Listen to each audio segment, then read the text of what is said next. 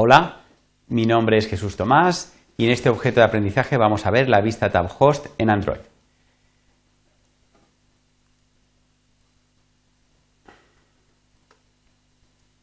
Los objetivos que vamos a cubrir van a ser resaltar la importancia de los interfaces de usuario basados en pestaña, tabs en inglés, sobre todo en los dispositivos móviles que disponen de una pantalla bastante pequeña, descubrir eh, describir, mejor dicho, el uso de la vista tab host en Android y proponer el uso de la etiqueta include para organizar de forma adecuada este tipo de vistas. Muy bien. Eh, una vista de tipo tab host nos va a proporcionar una forma muy cómoda e intuitiva de eh, organizar la interfaz de usuario en una aplicación. El usuario va a poder seleccionar alguna de las pestañas que vemos en la parte superior y se van a mostrar diferentes vistas en la parte inferior. Eh, este tipo de vistas vamos a poder eh, trabajar con ellas de dos formas diferentes. Vamos a poder utilizar lo que es eh, la misma actividad para las diferentes vistas que vamos a mostrar en la parte de abajo o que se lance una actividad diferente cada vez que estamos en una de estas vistas. Nosotros vamos a describir en esta presentación la primera opción, es decir, vamos a estar trabajando siempre en la misma actividad. Muy bien, lo primero que vamos a tener que hacer es crear un layout que contenga dentro la etiqueta tab host. Eh, perdón, que incluya la etiqueta tab host. ¿vale? Dentro de esta etiqueta vamos a eh, tener un linear layout con varios elementos. Pero antes de continuar hay que insistir en que este tab host tiene que tener un ID con un valor fijo siempre ha de ser un identificador del sistema que sea Android dos puntos ID eh, tab host, ¿vale? tal y como se muestra en la transparencia.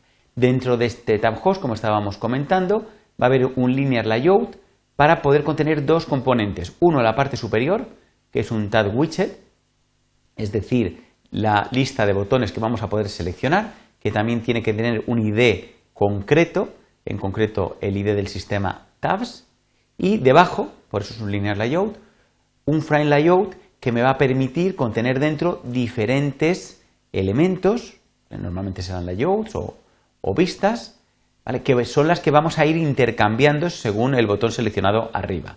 También ha de tener un ID concreto, en concreto tab content. Eh, cada uno de estos elementos vamos a tener que añadirles un ID para luego poderlo seleccionar. Esta vez ya tienen que ser IDs creados por el programador. ¿vale? En este caso, tab contact, tab dialers, eh, eh un poco haciendo referencia a los diferentes contenidos, tal, y como se muestra abajo. Cada uno de estos elementos va a tener pues, una apariencia similar a la que se muestra en, la imagen. Lógicamente, eh, elemento 1 hay que reemplazarlo por todo lo que es el diseño que se muestra. Muy bien, esto con respecto a lo que es el diseño de layout en XML.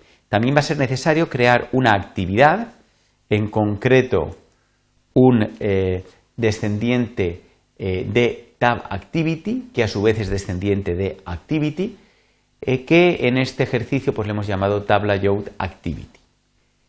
simplemente nos vamos a tener necesariamente que reescribir el método onCreate para terminar de crear todos estos tabs. De manera que, bueno, empezamos llamando al super, como es habitual, y hacemos un set content view asociando a esta actividad el layout que hemos diseñado en la transparencia anterior. Habría que haberlo guardado con el nombre main.xml, ¿vale? Para poderlo eh, llamar desde esta línea. Eh, una vez hecho esto, vamos a llamar a un método de tab activity, que es el método getTabHost, y eh, me va a devolver un objeto de la clase tabHost, que le hemos llamado tabHost igualmente, donde pues vamos a poder ir añadiéndole diferentes lengüetas. Para añadir una lengüeta eh, llamamos al método addTab de este objeto y vamos a eh, crear una nueva lengüeta eh, llamando al método newTabSpec. Como parámetro le tenemos que indicar un identificador, en este caso tab1, que luego me va a poder, voy a usar para hacer referencia a esta lengüeta. Esto me va a devolver un objeto que yo voy a pasarle al método addTab, directamente es un objeto anónimo porque no lo he almacenado en ninguna variable y Java me permite hacer varias llamadas a varios métodos de este objeto sin más que ir poniendo punto y el nombre de un método de este objeto. Es una construcción un poco extraña para los que igual no estéis acostumbrados a trabajar en Java, pero es perfectamente posible y muy cómodo. El primer método que vamos a llamar es setIndicator, donde le vamos a indicar de alguna manera el texto que queremos que aparezca en la lengüeta, en este caso dialer, y un icono, eh, en este caso lo vamos a coger de los recursos, y va a ser mi icono.png, el fichero que he tenido que arrastrar a la carpeta draguable de los recursos. También vamos a hacer una segunda llamada a otro método, setContent, podemos hacer tantas llamadas a este objeto anónimo como queramos, sin más que ir concatenándolas, y en este caso eh, vamos a indicar un ID de un layout que es el que queremos que se visualice cuando se pulse esta lengüeta. Este tab dialer, ¿dónde ha sido definido? Pues, si nos acordamos de la transparencia anterior, corresponde al elemento 2 que tenía como ID tab dialer. Fijaros que no hace falta que se siga el mismo orden, ¿vale? Podemos, cualquiera de los elementos, aunque sea la primera lengüeta, podemos haber cogido el segundo, como se ha hecho aquí. Muy bien, esta operación se va a repetir igualmente para cada una de las lengüetas que queremos ir añadiendo. La segunda lengüeta le hemos llamado tab 2 con otro texto, en este caso no queremos añadir ningún icono, por lo tanto podemos poner el valor null para no añadir ningún icono y llamamos a otro layout diferente con otro ID. Muy bien, pues eh, vamos a comentar, eh, ya para acabar, el tema de la etiqueta include. Para eso vamos a mostrar la transparencia anterior, donde, eh, claro, cada uno de estos tres elementos, o más, por supuesto, que podemos tener, realmente pueden ser bastante complejos de diseñar. ¿eh? Cualquiera de estos, eh, digamos, layouts que estáis viendo ahí, pues puede ser, pueden ser complicados. Por ejemplo, aquí tenemos un list view a la derecha, cuyo código puede ser bastante largo. Si añadimos todos estos elementos uno debajo de otro, como se ve aquí, el resultado final puede ser muy complejo de entender. Para organizarnos de una mejor manera, es recomendable usar la siguiente estructura.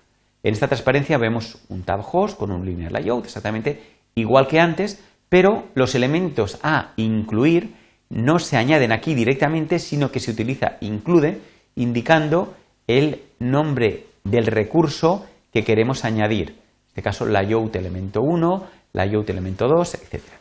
Eh, elemento 1.xml tiene que ser un layout que ha sido creado dentro de resources res barra layout.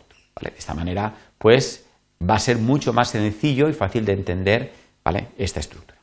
Muy bien, pues ya eh, como conclusión de esta presentación, eh, comentar que hemos mostrado cómo la vista TabHost nos va a permitir crear interfaces de usuarios basados en lengüeta de una forma pues, bastante sencilla y va a ser muy utilizado en lo que es eh, los diseños en Android. También hemos visto cómo la etiqueta include nos puede ser muy útil para organizar este diseño de forma adecuada en varios ficheros. Eh, muchas gracias por vuestra atención.